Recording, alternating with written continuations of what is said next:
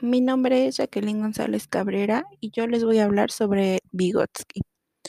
Vygotsky fue un psicólogo que nació en 1896, el día 17 de noviembre en Orsva, una nación ubicada en la región occidental del antiguo Imperio ruso. El psicólogo ruso inició sus estudios en la Universidad Estatal de Moscú. Allí logró graduarse como licenciado en Derecho durante el año de 1917. Su estudio, su estadía en la institución cursó un sinfín de asignaturas. Desde sus inicios en la investigación, Vygotsky tuvo o estuvo más interesado en la psicología educativa y el desarrollo infantil. A partir del año de 1925, pudo completar un curso sobre lo que fue la psicología del arte. No logró recibir su licenciatura debido a que sufrió un episodio agudo de tuberculosis. Vygotsky era considerado como un autor prolífico y en el año de 1926 perdón, perdió el puesto que tenía a causa de esta misma enfermedad. Finalmente murió por este episodio en 1934, cuando tenía aproximadamente 37 años de edad, dejando un legado teórico el cual fue acoplado por otros autores.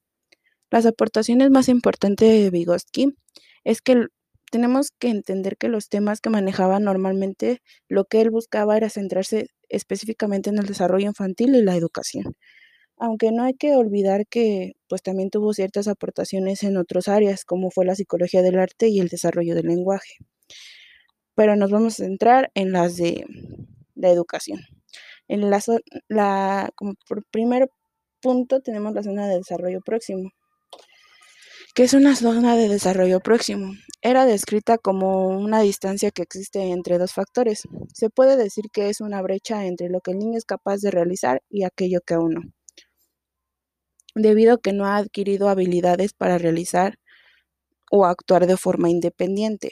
Como segundo lugar, el nivel de desarrollo potencial debe ser evaluado a través de la resolución de problemas. Todo está bajo un control por un guía o un adulto o incluso colaboración de los mismos compañeros que son más capaces de realizar o que ya son independientes en ese aspecto. Cabe destacar que los pequeños tienen más facilidad a la hora de observar, imitar e incluso al momento de recibir una instrucción. Esto les permite adquirir con más facilidad conocimientos y habilidades.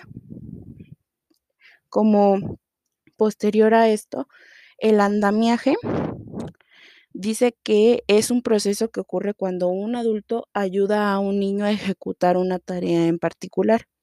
Mientras va transcurriendo el tiempo, el niño va adquiriendo conocimientos y destrezas. Así que, pues nosotros como los maestros deben ir aumentando la dificultad de los ejercicios y haciendo uso de la zona de desarrollo proximal. Como tercero y último, bueno, que yo siento que es lo más importante que destacó Vygotsky, fue la teoría sociocultural.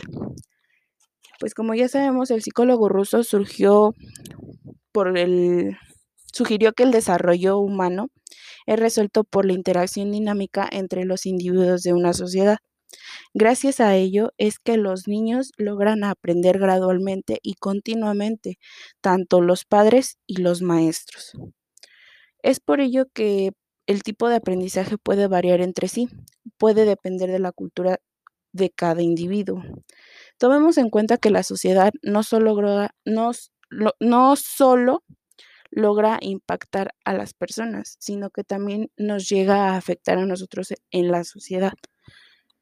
Y mi crítica personal acerca de Vygotsky es que era una persona muy estudiada, hizo bastantes aportaciones en el ámbito educativo, lo cual a mí en lo personal me parece muy bueno, ya que pues como ¿cómo poder explicarlo? Pues ya es una persona más experimentada, por así decirlo, y hacer con diferentes técnicas de que los niños logren hacer algo de manera independiente.